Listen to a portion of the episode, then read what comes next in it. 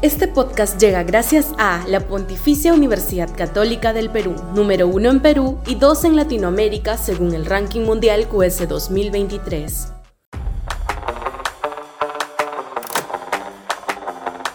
Feriado Nacional. Sudaca, Perú.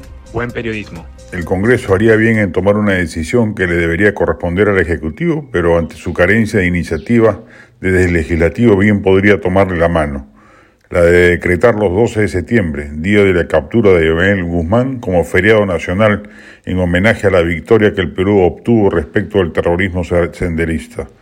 La narrativa de izquierda se ha enseñoreado al respecto y nos ha querido hacer ver este triunfo como una derrota moral por los terribles excesos cometidos por las Fuerzas Armadas y Policiales en, determinados momentos y lugares.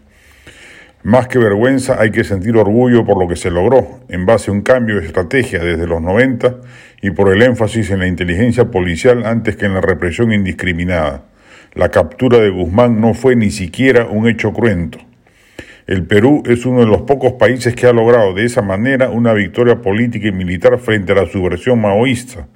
Hay que recordar que en 1992, año de su captura, el Perú se hallaba al borde de caer derrotado por la insanía terrorista que ya tenía bajo su control grandes extensiones del territorio nacional y de la propia capital de la República, a Lima arrinconada a punta de coches bomba y voladura de torres, con zonas rojas en la periferia urbana y con los institutos armados y policiales a la defensiva, sin capacidad de asestar un golpe estratégico a la avanzada senderista.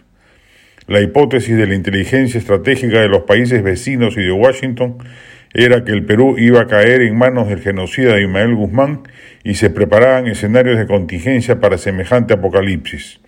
Hoy no seríamos Venezuela, Nicaragua y ni siquiera Cuba, sino la Camboya de Pol Pot, la China de la Revolución Cultural o la actual Corea del Norte.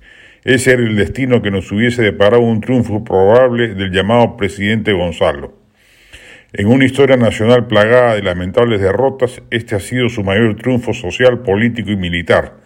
En lugar de tanto feriado religioso inconducente con la naturaleza laica del Estado, sería importante monumento a la memoria nacional que los 12 de septiembre sirvan de recuerdo fresco de los riesgos de la radicalidad ideológica del comunismo y de la valía de la democracia como mejor modelo de gobierno. Este podcast llega gracias a la Pontificia Universidad Católica del Perú, número uno en Perú y dos en Latinoamérica según el ranking mundial QS 2023.